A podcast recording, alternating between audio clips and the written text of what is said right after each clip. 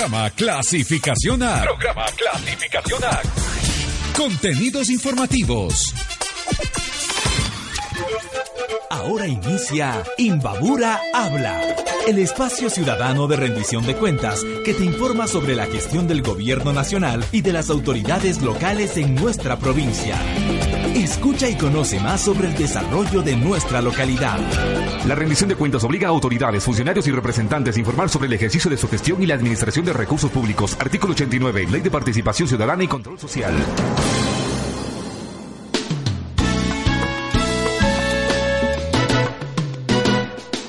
Si diez años después pudimos hacer un mejor lugar, no te olvides país, todo eso es por ti y vamos por más.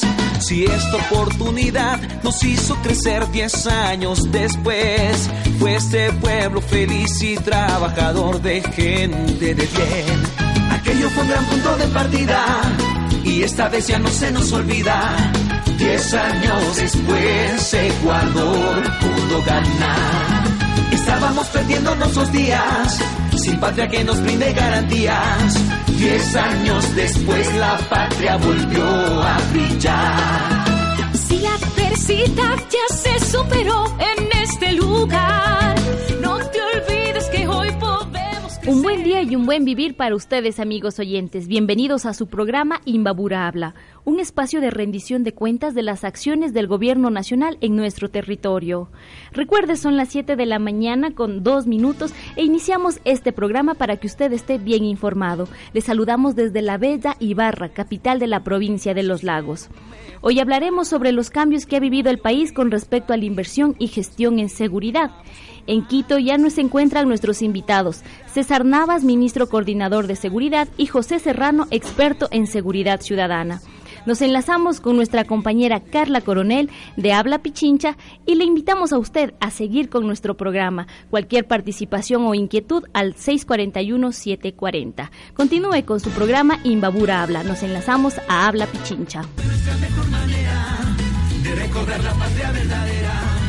Diez años después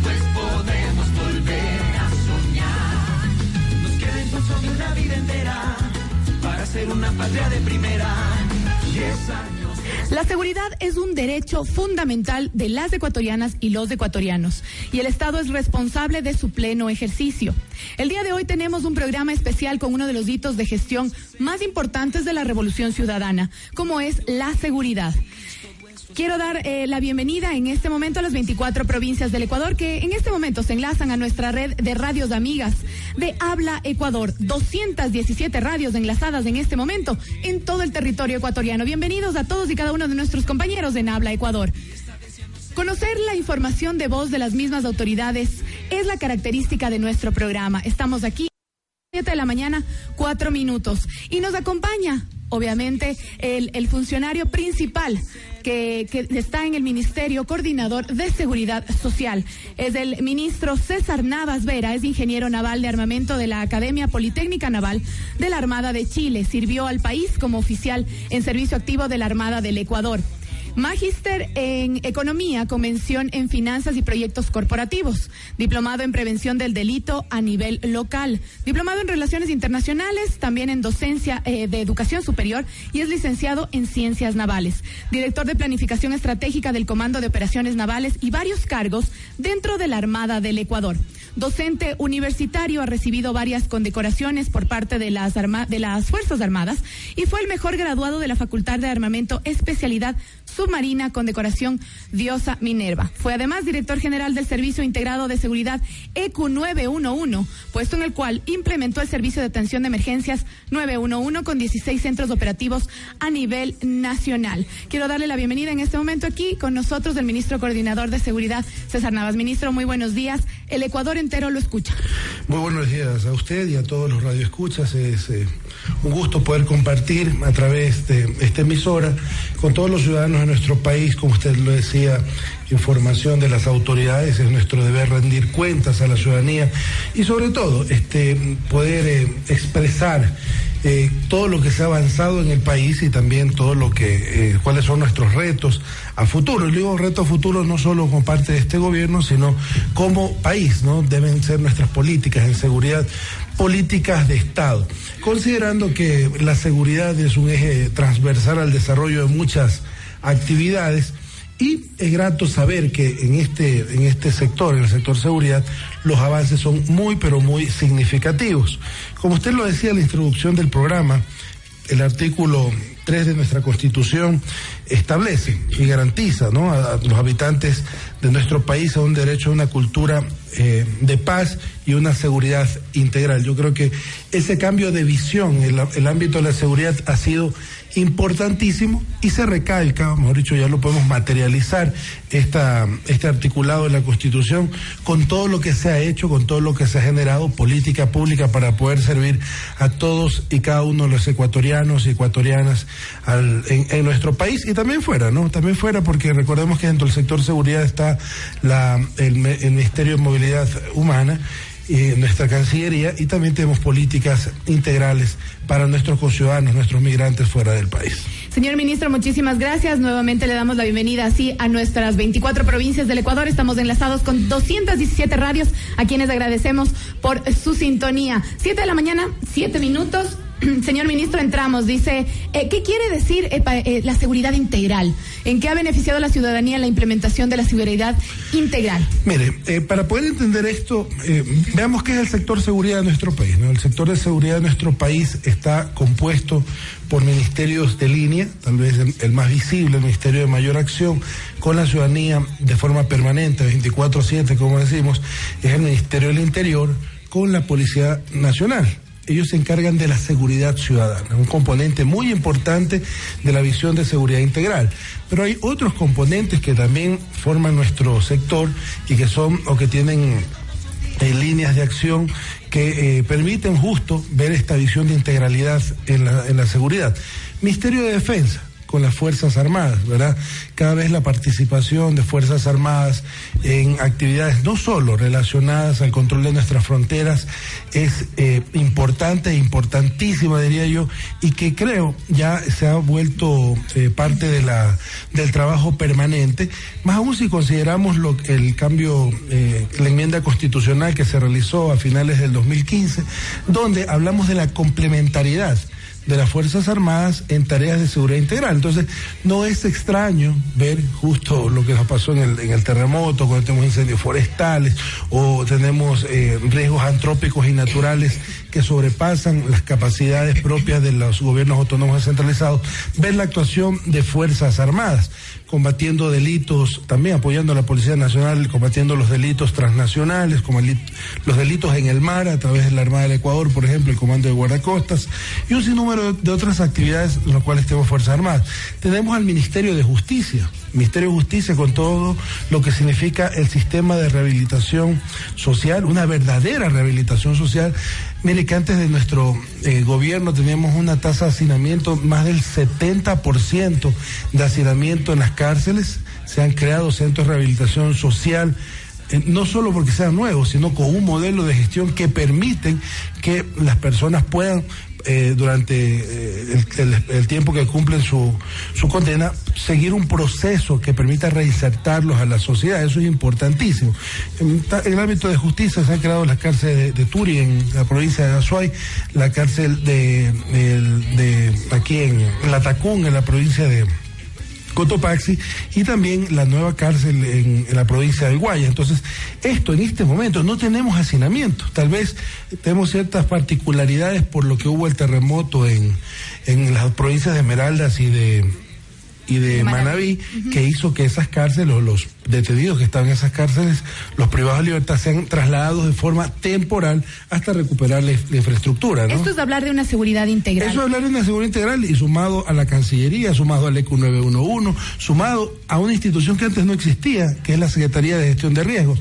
Entonces, cuando tú dices, oye, la seguridad ya no es solo vista desde el punto eh, delincuencial, delictivo de la seguridad ciudadana, sino con esta visión integral. Por supuesto. Pero de todas maneras, eh, seguimos manteniendo una visión de que la seguridad tiene muchísimo que ver con la Policía Nacional y las Fuerzas Armadas. Señor ministro, ¿cuál es la importancia y la razón de ser de que estas instituciones sean parte del Estado ecuatoriano?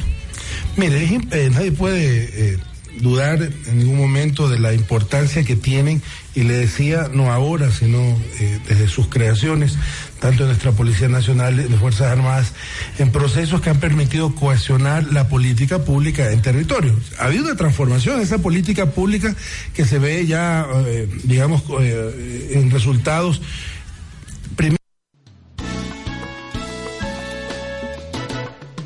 por ejemplo, la Policía Nacional ha tenido una modernización muy importante, muy, muy importante desde su modelo de gestión, pasando por su equipamiento, la profesionalización de sus miembros. Esto ha llevado ya al territorio, eh, no sé si uno recuerda, y, y verdad que es una década ganada, sin duda alguna, cuando podemos ver en el pasado lo que eran los PAI, los puestos de auxilio inmediato, que eran unas pequeñas eh, por decirle lugar de, descanso, pues ni siquiera eso era, no, estaban equipados, no había comunicaciones, no existía este eh, equipamiento apropiado, movilización, chalecos para la policía. Entonces, hoy que vemos esa transformación en nuestra Policía Nacional, un trabajo eh, con una visión de, de país que ha realizado nuestro nuestro Ministerio del Interior, eh, en su momento dirigido por eh, el doctor José Serrano, actual asambleísta electo, y ahora eh, Pedro Solines, que está a cargo.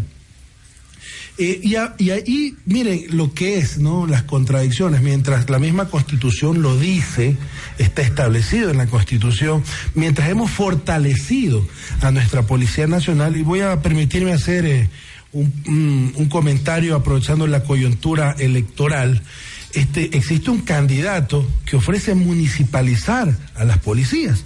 Es decir, y lo ha dicho de frente, frontalmente, que ha dicho, oiga, yo a, a los principales municipios del país le damos la, la, oportunidad que la policía pase a manos de ellos. Parece que no conoce, no está bien asesorado, no tiene conocimiento de lo que ha pasado en países como Brasil, países como México, donde esta medida ha llevado a que eh, exista eh, problemas mayores inclusive que los relacionados con la delincuencia. Entonces sería no solo retroceder, sino quitarle la, institucionalidad a la Policía Nacional, que reitero, en esta transformación histórica que ha tenido, demuestra que a través de sus miembros, que son eh, profesionales, hombres correctos, eh, ha podido establecer esta, estrategias y acciones que han permitido disminuir en el ámbito de ellos todos los delitos y la cercanía sobre todo con la ciudadanía no uno, es interesante cuando uno viaja por todo el país y todo le dice oiga ministro quiero una UPC aquí póngame la UPC y los alcaldes le dan el terreno para la UPC y todo el mundo quiere una UPC entonces eso significa que ha calado muy muy dentro de la de la ciudadanía estos espacios donde nuestra policía comunitaria establece una relación directa y es parte con la, de la ciudadanía del barrio. totalmente, ¿no? porque la función también de los policías comunitarios no solo es estar en el tema de prevención, sino ser parte del barrio, ser parte de esa de esa comunidad, de esta célula importante de la sociedad que es el barrio organizado. Entonces, por eso es muy muy importante, ¿verdad? No, de, mejor dicho, no ni siquiera eh, ponernos a pensar en esa remota idea de atomizar la policía y decir que los municipios puedan tener esa función. Entonces, eso me parece, eh, primero, irresponsable y segundo, ¿no? Son ofertas demagógicas a la carta porque sí, claro, se reúne con los municipios, dice que te va a dar la competencia, se reúne con, con la policía, le dice te voy a fortalecer. Entonces, yo creo que ya este, está muy claro y establecido en esta, en esta línea de que eh, nosotros somos coherentes y basados en esa coherencia lo que hemos hecho es fortalecer un modelo que está establecido inclusive en nuestra Constitución. Es una sola Policía Nacional. Tanto así, tanto así, que pensamos y está establecido en la propuesta del Código Orgánico de Entidades de Seguridad que el nombre de los actualmente llamados policías municipales o policías metropolitanos van a pasar, van a pasar a ser agencias. Policía Nacional una sola y con toda la fortaleza e institucionalidad que corresponde.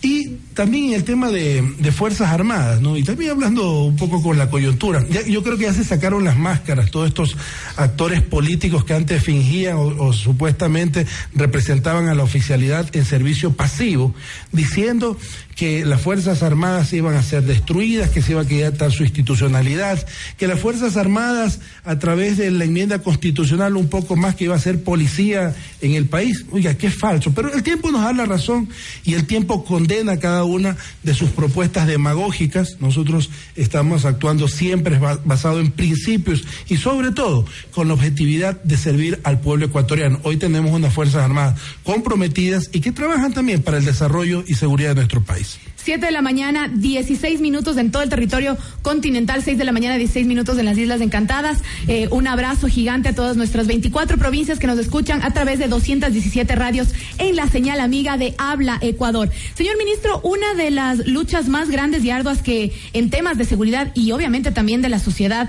ha sido la lucha contra las drogas.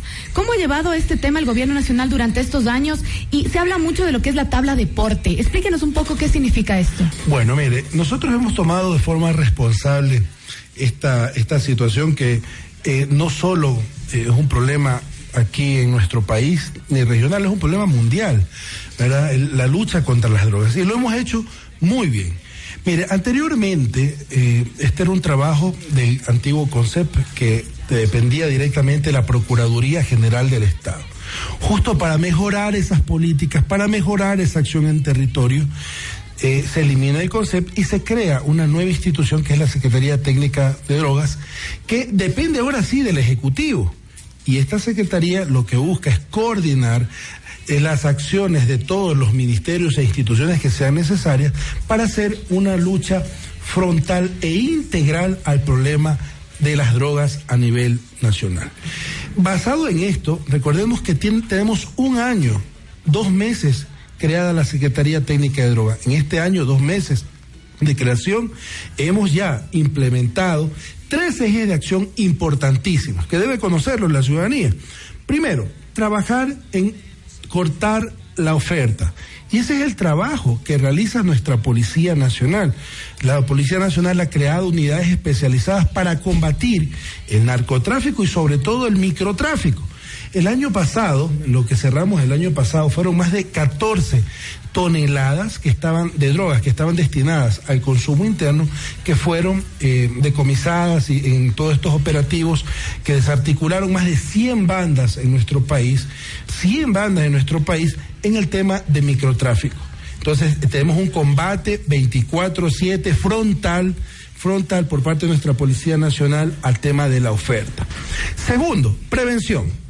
Bueno, aquí es interesante porque todos, y veíamos el informe, siendo también un poco coyuntural con el informe que puso la Secretaría de Estado de los Estados Unidos, Norteamérica, donde decía que nosotros nos preocupamos de la, también de la demanda. Obvio que nos vamos a preocupar de la demanda, porque nuestras políticas giran en torno a las personas. Somos un gobierno que eh, la prioridad, donde nuestra prioridad son nuestros conciudadanos. Entonces trabajamos mucho, mucho en la prevención escuelas y colegios, a, través de un programa exitoso, la creación de los departamentos de consejería estudiantil, los DS, se han contratado más de 4.500 profesionales en nuestro país en este año y dos meses para poder trabajar con la comunidad educativa comunidad educativa conformada por no solo los alumnos, sino los maestros y sobre todo los padres de familia. Esa es la, transformación en la política en, ya en territorio. Nos falta, claro que nos falta, pero eso es el tan satanizado gasto público eh, cuando uno tiene profesionales, son psicólogos, que están trabajando directamente con los jóvenes en los hospitales. Entonces, esa es parte del trabajo que estamos haciendo en prevención y también lo estamos generalizando en el ámbito laboral con una normativa que establece que las empresas también tengan dentro de su equipo especializado de talento humano alguien que pueda dar orientaciones en el ámbito de la droga. Y el tercer eje, yo le decía tres ejes, ¿no? Primero, básicamente el combate a la oferta, segundo, prevención, eh, y aquí también en prevención, ¿no? Eh, decirle que estamos haciendo un trabajo muy importante con la policía comunitaria, que sea el portavoz en el barrio, en la organización barrial de, en estos temas. Y tercero, ya es la atención, porque no podemos desconocer que hay jóvenes, que hay adultos que están en adicción, y a estos jóvenes y estos adultos hay que darle una atención como corresponde. Entonces, para darles atención como corresponde, eh, a través del Ministerio de Salud Pública se habilitaron en 518 Escuchen ciudadanos, 518 centros de salud a nivel nacional en este momento tienen los profesionales adecuados para atender a los los eh, ciudadanos o los pacientes que requieran este tipo de atención. Marcando, uno puede acercarse al 171, que es del Ministerio de Salud Pública, o el 1-833-2433, que es de la Secretaría Técnica de Drogas para poder tener esta orientación y dirigirse a los centros de salud que tienen a estos especialistas. Esto sumado, esto sumado a ya se han creado, inaugurado en un año, dos meses, repito, que el Ejecutivo tiene a cargo esto, ocho casas de acogida o centros para la atención eh, residencial. Los otros, los centros de salud, son para atención ambulatoria y tenemos ocho casas para atención residencial, que son muy importantes. Actualmente eh, eh, estamos ya construyendo o adecuando tres casas de acogida más para este año cerrar al menos con 11 casas de acogida. Ahora me voy a concentrar en un tema que ha sido manoseado, digamos así, políticamente en esta coyuntura electoral por muchos irresponsables que sin, sin siquiera informarse o conocer dan criterios o emiten criterios con la con el único objetivo de hacer daño a las políticas del gobierno, que es la tabla de deporte que usted lo mencionaba. Justamente. Bueno, se crea una tabla de deportes para poder diferenciar quién es consumidor y quién es un microtraficante. Claro. ¿Verdad? Es importante. Yo, yo hago una reflexión más allá de lo que está establecido en el ámbito legal. Yo tengo tres hijos, ¿verdad? Eh, imagínense ustedes, su hermano, su esposo, su novio o un familiar cercano suyo que estén en problemas de adicción. ¿Qué quiere uno? ¿Que vaya a la cárcel o que vaya a un centro de rehabilitación y que sea tratado como un problema de salud? Bueno, en nuestro gobierno eso tiene una visión humani- hum- eh, humana donde es tratado como un problema de salud pública. Que es Y un tema de toda la Y es sociedad. un tema de toda la sociedad. La familia. Y podemos diferenciar a través de esta tabla que nos determina cuánto es la máxima cantidad, cuánto es la máxima cantidad de droga que puede alguien portar para ser determinado como consumidor o que sea, si pasa esta cantidad, ya eh, como un microtraficante y sea penado de acuerdo a lo que dice el Código Orgánico Integral Penal. Entonces, no nos podemos dejar confundir con, ciudadanos que por la tabla se ha proliferado el consumo o decir que la tabla permite el consumo de jóvenes. En absoluto. Eso no está escrito en ninguna parte y es más, es como el, vamos a hacer un símil con el alcohol que está un poco más relacionado. Las bebidas alcohólicas dice para mayores de 18 años, pero si hay un joven que está consumiendo, bueno, ahí hay un tema de, de corresponsabilidad inclusive de la familia para saber qué está haciendo el joven en ese momento, ¿no?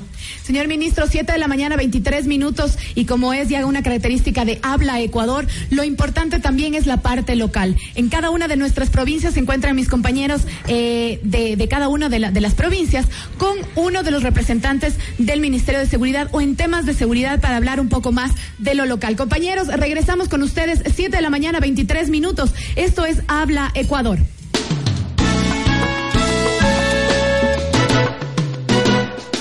Si diez años después pudimos hacer un mejor lugar, no te olvides país, todo eso es por ti y vamos por más. Si esta oportunidad nos hizo crecer diez años después, fue este pueblo feliz y trabajador de gente de bien.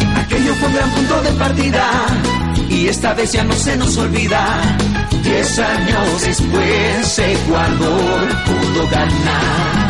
Estábamos perdiendo nuestros días, sin patria que nos brinde garantías. Diez años después la patria volvió a brillar. Si la adversidad ya se superó en este lugar, no te olvides que hoy podemos crecer en prosperidad. Igual, debemos creer que otros diez años más podrían pasar sin retroceder. Aquella fue nuestra mejor manera de recordar la patria verdadera. Diez años después podemos volver a soñar. Nos queda impulso de una vida entera para ser una patria de primera. Diez años después, Ecuador pudo cambiar. Un anhelo viví y juntos al fin lo hicimos tú y yo. Hoy diez años después no iremos atrás, la patria volvió. Dentro del corazón al día de hoy no queda lugar que no se hinche de amor y de convicción por la libertad. El buen vivir es nuestra primavera, vivimos al fin una nueva era. Diez años después, revoluciones cantar. No, no se puede vivir de otra manera, sin esa convicción aventurera. Diez años después, ¿quién puede volver hacia atrás? Diez años después, la patria volvió a brillar.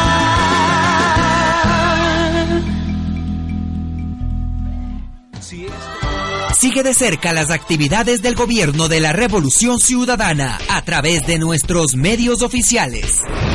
El Ciudadano Web. www.elciudadano.gov.es. Tele Ciudadana. Canales 48 y 49. Radio Ciudadana. Quito 106.9. Cuenca 93.7. Manta y Puerto Viejo 100.1. Loja 106.5. Guayaquil 600 AM. El Ciudadano Impreso. Y nuestros informativos en Quichua. Yak Tapi. Y en inglés y francés. También nos encuentras en todas las redes sociales y en streaming en vivo. Y puedes descargar aplicaciones para tu celular. Toda la información más cerca de ti y a tan solo un clic. Secretaría Nacional de Comunicación.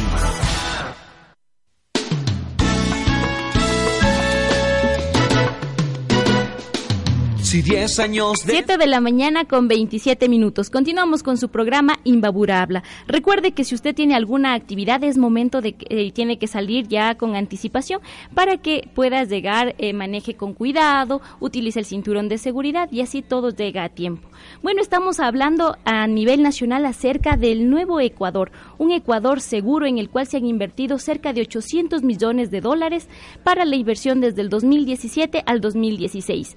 También se habló acerca de un nuevo modelo de gestión. Recuerden que esta entrevista lo realizaron en Quito nuestros compañeros de Habla Pichincha con el, ministro coordinador de seguridad César Navas. Bueno, tenemos en el nuevo modelo de gestión nos hablaba acerca de las nueve zonas, 29 subzonas, 140 distritos, 1.134 circuitos y 1.871 subcircuitos.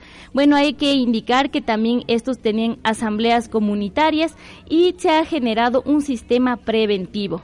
Nos hablaban acerca también de la inversión y la reducción del 16.7% de delitos con mayor connotación en comparación al 2015.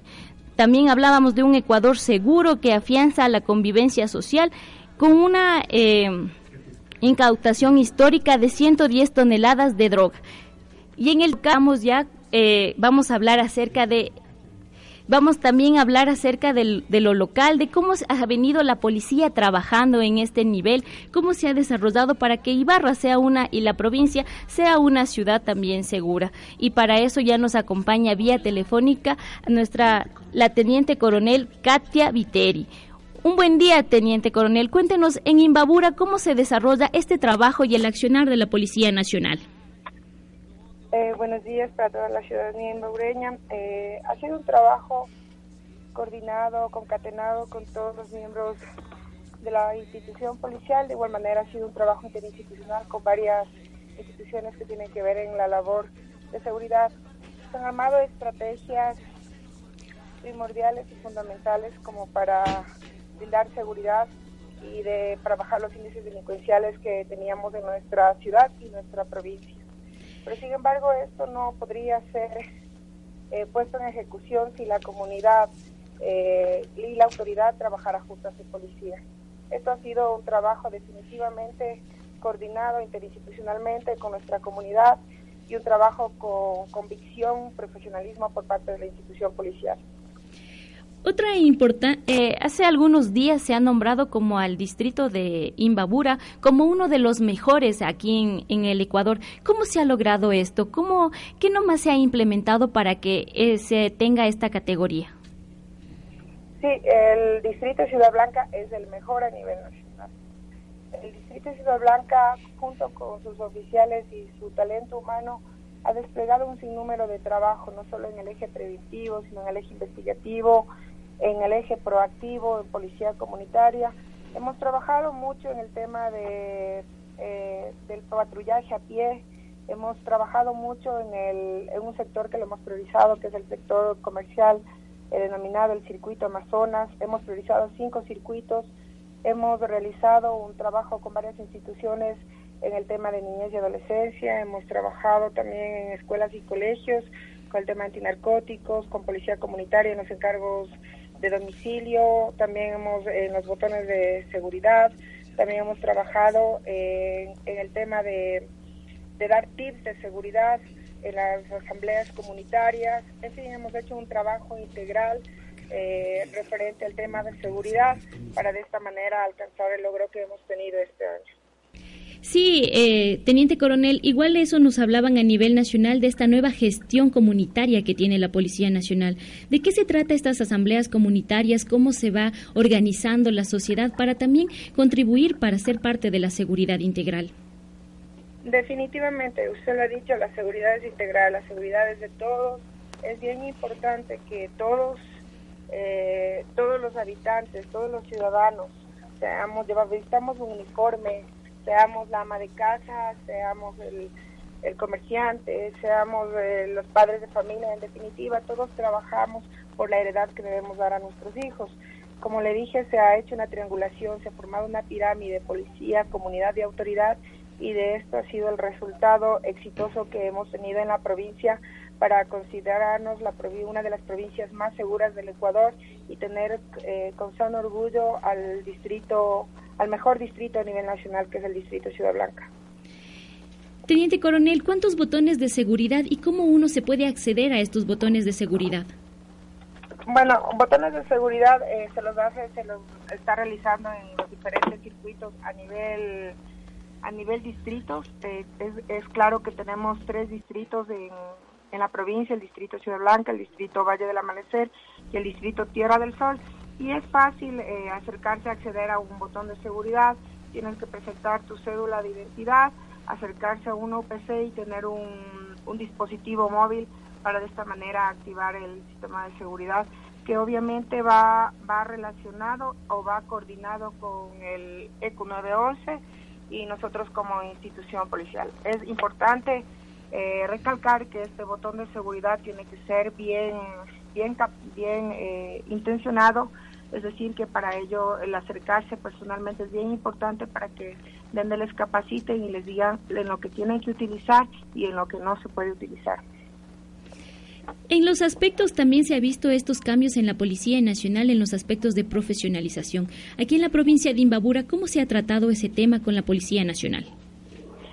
Claro que sí, con una capacitación constante y permanente eh, en el tema de, de los miembros policiales.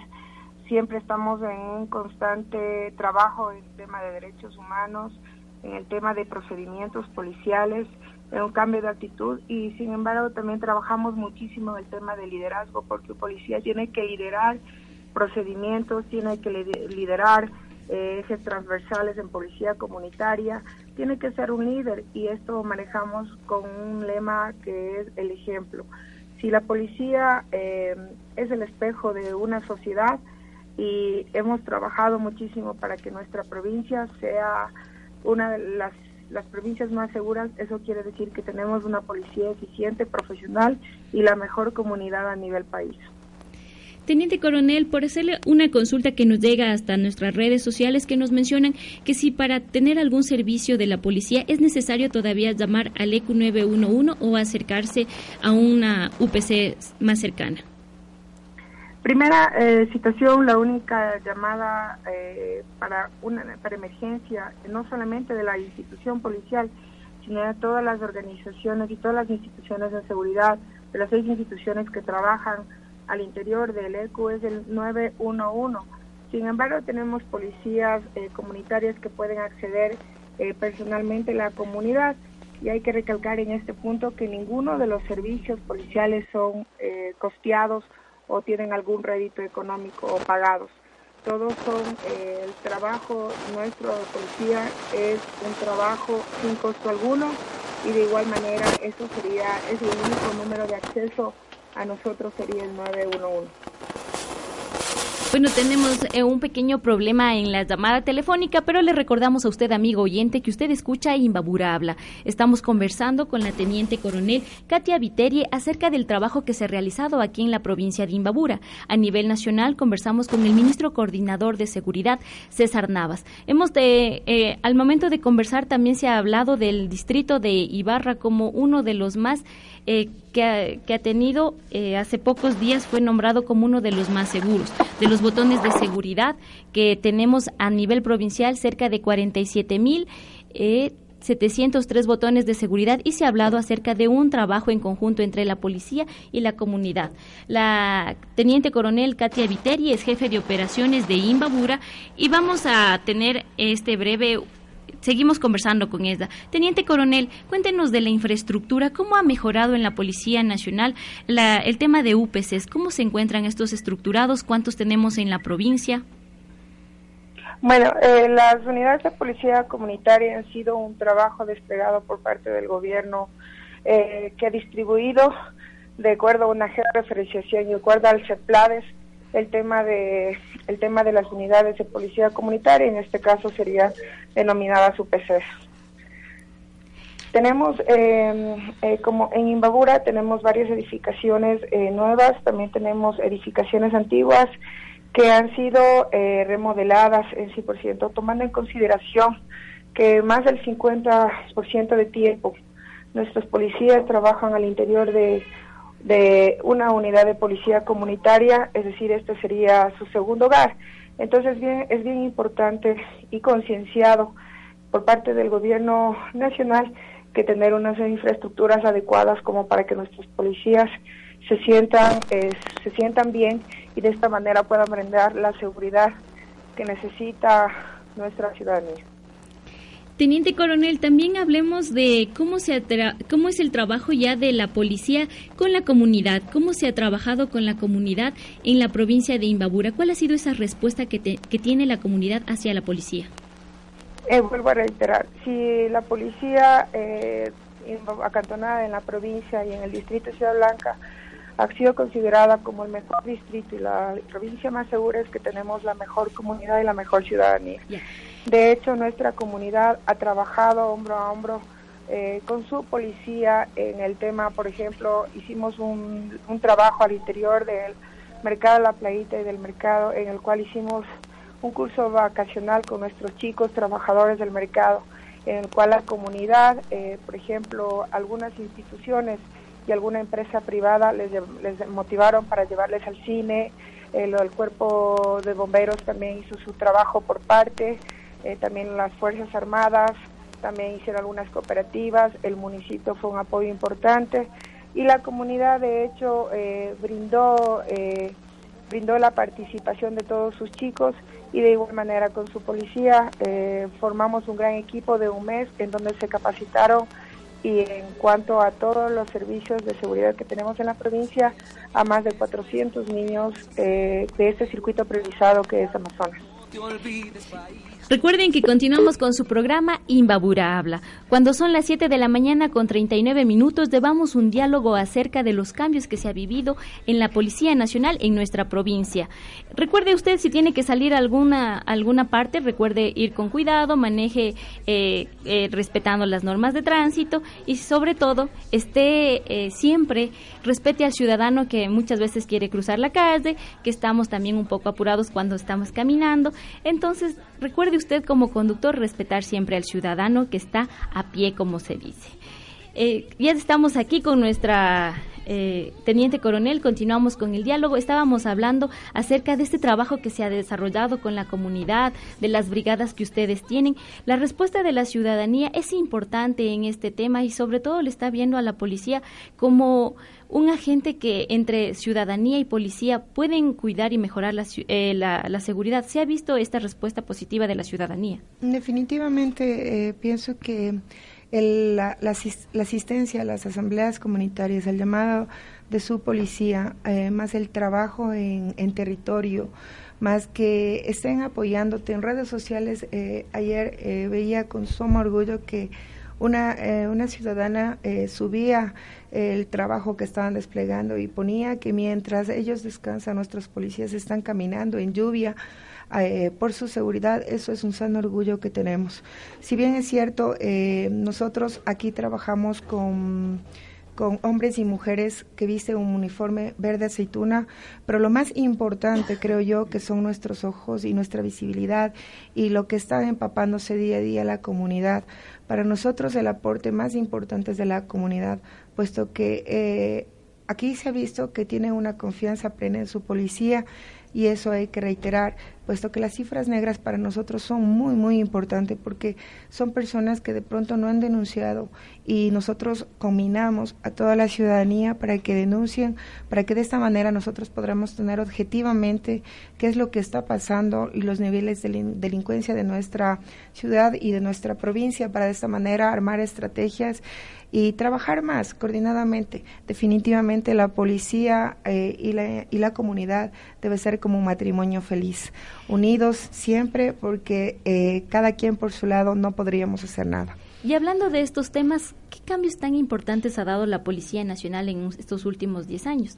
Se le ve a una policía con, eh, profesión, con profesionalización, se ve una policía sobre todo cerca de la ciudadanía. Han sido unos cambios importantes y radicales en estos 10 años, sobre todo ya como gestión pública. Pienso que usted lo ha dicho, es evidente, o sea, el cambio eh, notorio que se ha dado. Pienso que no solo los medios tecnológicos tienen un avance, sino también las instituciones. Y por qué no hablar de una institución tan grande como es la institución, la Policía Nacional. Si bien es cierto, nosotros hemos comprendido que el mejor avance que puede hacer una policía es la transformación de una policía reactiva a una policía proactiva y netamente preventiva. Y esto se hace con un trabajo coordinado, un puerta a puerta, un vis a vis con la comunidad, es decir, un trabajo, una relación estrecha entre policía y comunidad. Aparte de eso, que eh, cada día y constantemente nos estamos capacitando eh, eh, con el avance tecnológico, con el, tema de medios logísticos, con el tema también del cambio de actitud y de, transformarnos en una policía que está cerca de la comunidad. Nosotros, de hecho, tenemos una estructura de tipo militar, una, una enseñanza, pero sin embargo esa estructura nos, nos sirve para el tema interno, en el tema del del manejo de armamento, en el tema de, de, reacción, en el tema de defensa personal. Pero lo que no debemos olvidar nunca los policías es que el policía es un amigo. El policía es, es con quien debe, debe tener la más confianza la comunidad, porque realmente nosotros asistimos a todos sus auxilios y entonces lo que primero tenemos que brindar es la confianza y de que la ciudadanía esté, esté segura de que puede confiar en nosotros y que estamos aptos para el servicio. Y hablando de la comunidad, tenemos ya una llamada telefónica que nos van a hacer eh, algunas de sus inquietudes. Recuerden que este es un programa para que sus inquietudes sean resueltas. Su nombre, por favor, y su inquietud. Marco Godoy. Su pregunta, por favor. Bueno, tengo la pregunta para la señora coronel.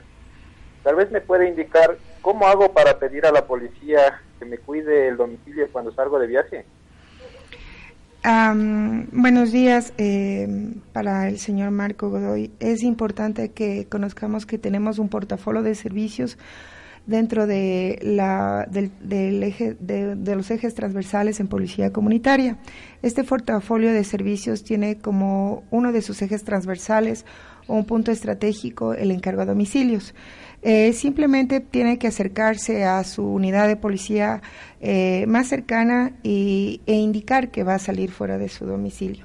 Eso quiere decir que nosotros como policía vamos a estar súper pendientes de este domicilio, vamos a tener que realizar un trabajo permanente y aparte del encargo a domicilio puede darse también el traslado de sus enseres, ¿no? Entonces ahí tenemos que llenar un formulario que habilitará o si bien es cierto, eh, llegará... Eh, un tema de seguridad y de información de que ese domicilio no está siendo eh, víctima de la delincuencia, sino está haciendo un traslado de domicilio. Ah, es, tan simple que también para hacer un traslado, de, domicilio, se puede, se puede, acudir a la policía comunitaria. Hay que decirle a nuestro ciudadano Marquito que este servicio no es costeado es un servicio de parte de la Policía Nacional que le va a brindar que su viaje sea placentero, su salida de su domicilio eh, y que esté seguro de que cuando regrese no va a tener ningún inconveniente. Bueno, y también tenemos otra inquietud ciudadana. Vamos, por favor, con la inquietud ciudadana y es importante esto, la participación de la ciudadanía que resuelva sus inquietudes. Un buen día, por favor, nos ayudas con tu nombre y su pregunta. Buenos días, mi nombre es Luis González. Tengo una inquietud. Es acerca, yo he escuchado mucho de traslado de valores. Quiero saber si este servicio tiene algún costo y cómo se puede hacer.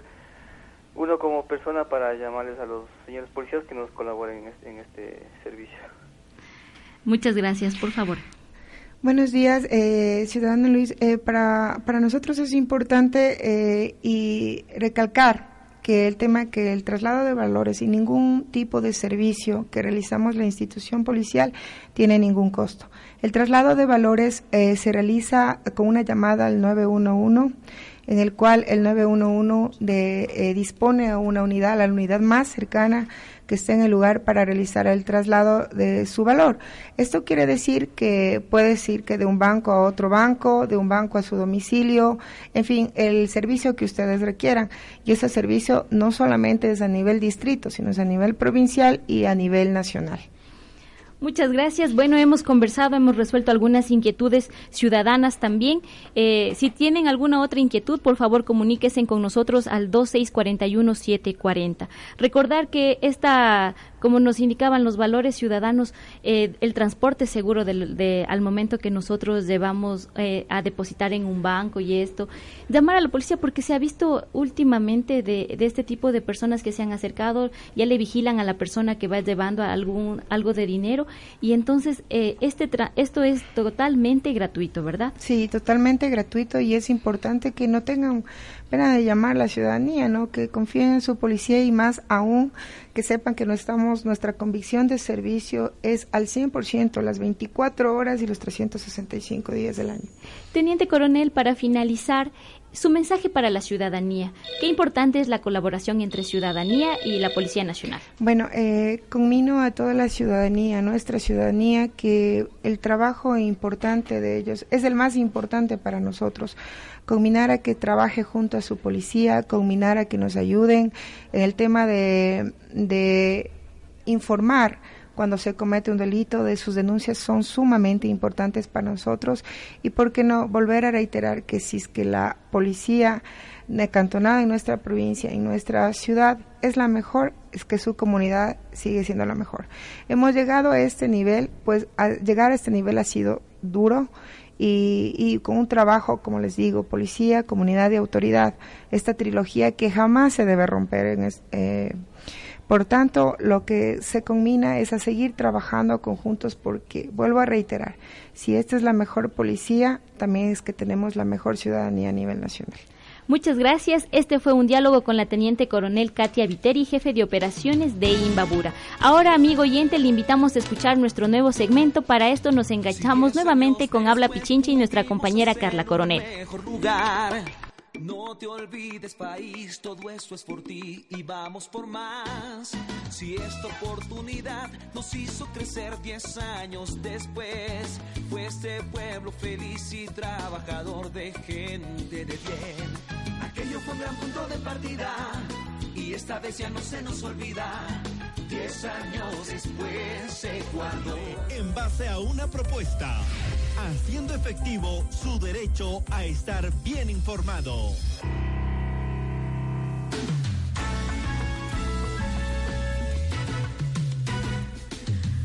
Amigos y amigas en todo el país, les saluda nuevamente Carla Coronel. Gracias por acompañarnos en las 24 provincias de nuestro país. Desde que se inició el proceso electoral, los candidatos presidenciales han realizado distintas propuestas en varios temas sensibles para la ciudadanía. Uno de los, de los más importantes es el derecho a la salud pública y la forma de garantizarlo a la mayoría de la población. Para Lenny Moreno, postulante del movimiento Alianza País, es importante mantener la inversión pública destinada a la contratación de médicos y especialistas. continuar con la construcción y repotenciación de hospitales y centros de salud.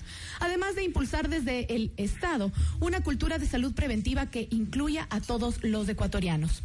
Por su parte, Guillermo Lazo, el aspirante del movimiento Creo Suma, ofrece replantear el sistema de salud con mayor participación del sistema eh, del sector privado para reducir lo que califica de excesivo gasto público, entre comillas.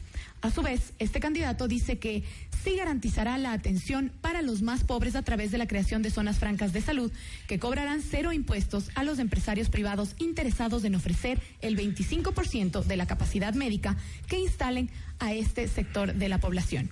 Ante este escenario y, los, y las dos visiones, debemos comentar que enviamos invitaciones por escrito a los dos movimientos políticos. En este momento vamos a escuchar la opinión ciudadana de un usuario del sistema de salud pública y sus inquietudes ante el futuro político del eh, país. Está con nosotros en este momento el señor eh, Veloz, José Veloz.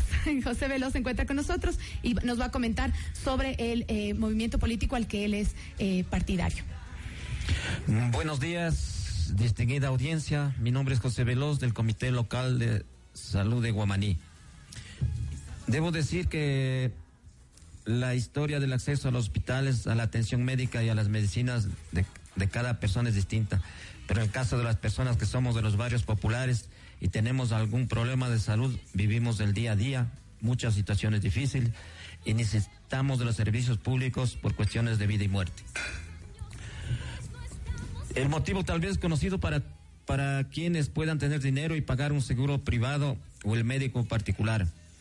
Han sido los altos costos de la medicina privada y la, imposibilidad de, de pagarla. Hoy con los hospitales públicos, las enfermeras, los doctores, para todos hay una opción de salud y dignidad. Una opción de salud y dignidad. En mi opinión, el mayor problema de quienes cuestionan estos servicios o de quienes creen en privatización es la falta de solidaridad y sensibilidad. Aunque ahora con motivo de las elecciones la gente y los candidatos hablan y discuten de la salud del pueblo en cada oportunidad. Lo que le puedo decir a quien me escucha es que tengamos conciencia de lo que existe, de lo que hemos ganado, de lo que se puede ganar o perder con un voto. Personalmente la idea de que la salud de las personas es un gasto me parece absurda. Igual de absurdo ingenuo creer que las empresas de salud que a uno sin dinero no le han atendido nunca vayan a hacerlo mañana.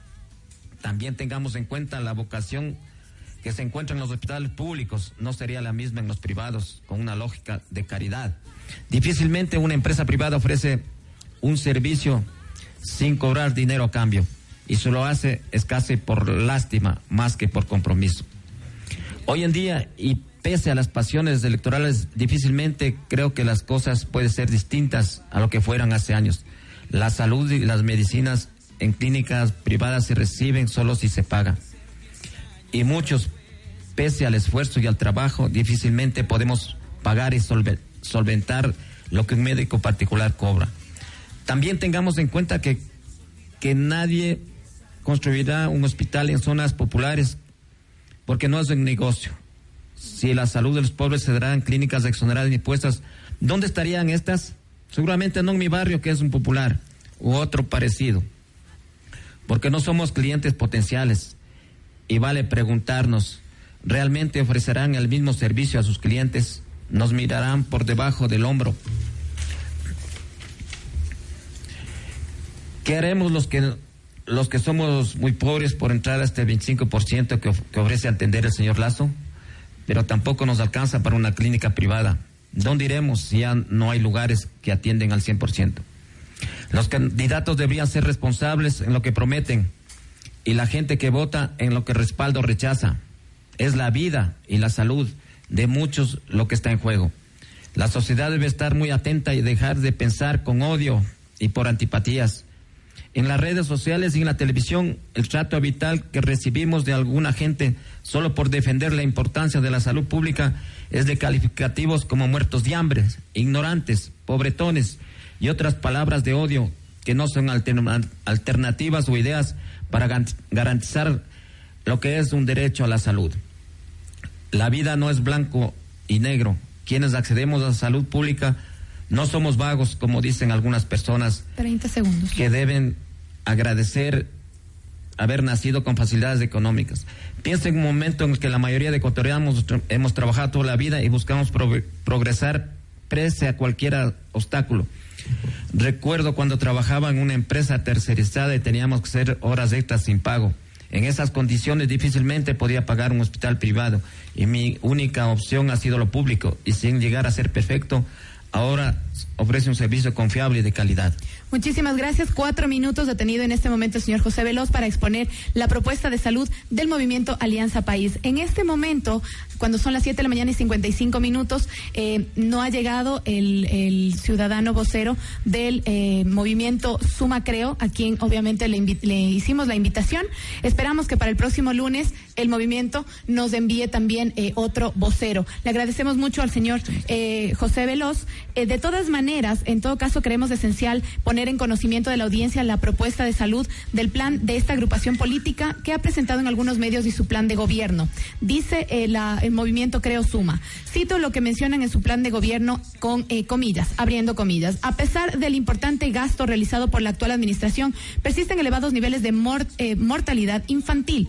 Se implementó el plan de gratuidad progresiva dentro del sector de la salud que incrementó la demanda de servicios sin contar con la contrapartida de una mejor organización del sistema y un inmediato incremento de la infraestructura. Creemos que es el momento de replantear el sistema de salud, de redefinir los roles y de reasignar responsabilidades a los distintos actores. Las, las mejoras en la infraestructura de salud y de la capacidad de gestión especializada provendrán tanto del sector público como del privado. Cierra comillas. En el debate presidencial del señor Lazo señaló a propósito del tema eh, de salud, donde abro comillas nuevamente.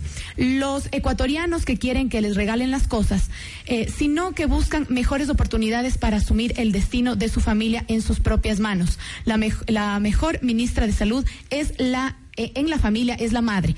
En, en materia de salud proveeré la promoveré, perdón, la ley de zona franca para liberar el pago de impuestos a la renta de por vida a las nuevas inversiones en nuevas clínicas y hospitales, que nos ayuden a cubrir el déficit de ocho mil camas en los centros asistenciales y que a cambio nos entreguen un 20% de la capacidad instalada para atender gratuitamente a los beneficiarios del bono de desarrollo humano. Cierra comillas. En sus cuentas de redes sociales y en intervenciones públicas también ha eh, criticado la presencia de médicos cubanos que están en lugares, sobre todo rurales, donde los galenos ecuatorianos escasean. Sobre este tema afirmó, entre comillas, el Ecuador para los ecuatorianos, Cuba para los cubanos. Eso es eh, parte de la propuesta del movimiento eh, Creo Suma. El próximo 2 de abril serán los ecuatorianos y ecuatorianas quienes finalmente decidan entre las dos propuestas y visiones de país. De nuestra parte reiteramos el compromiso con la democracia y la necesidad de compartir la mayor diversidad de opiniones de los distintos temas de interés público. Agradecemos su atención.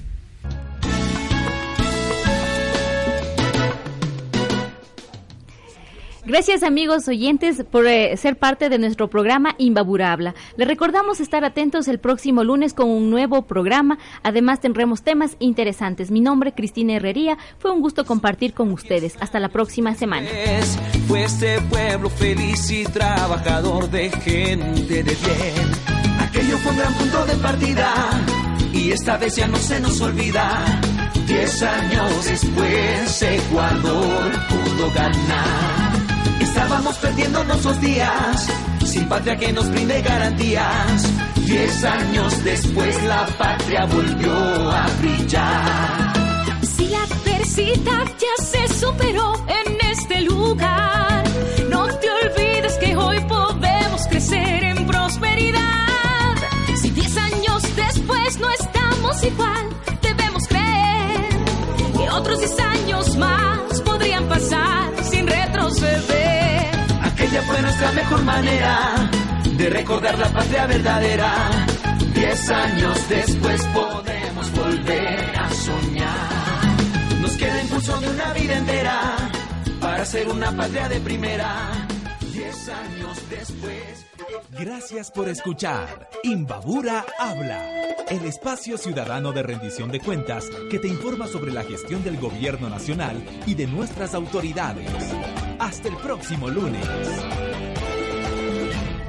La rendición de cuentas obliga a autoridades, funcionarios y representantes a informar sobre el ejercicio de su gestión y la administración de recursos públicos. Artículo 89, Ley de Participación Ciudadana y Control Social.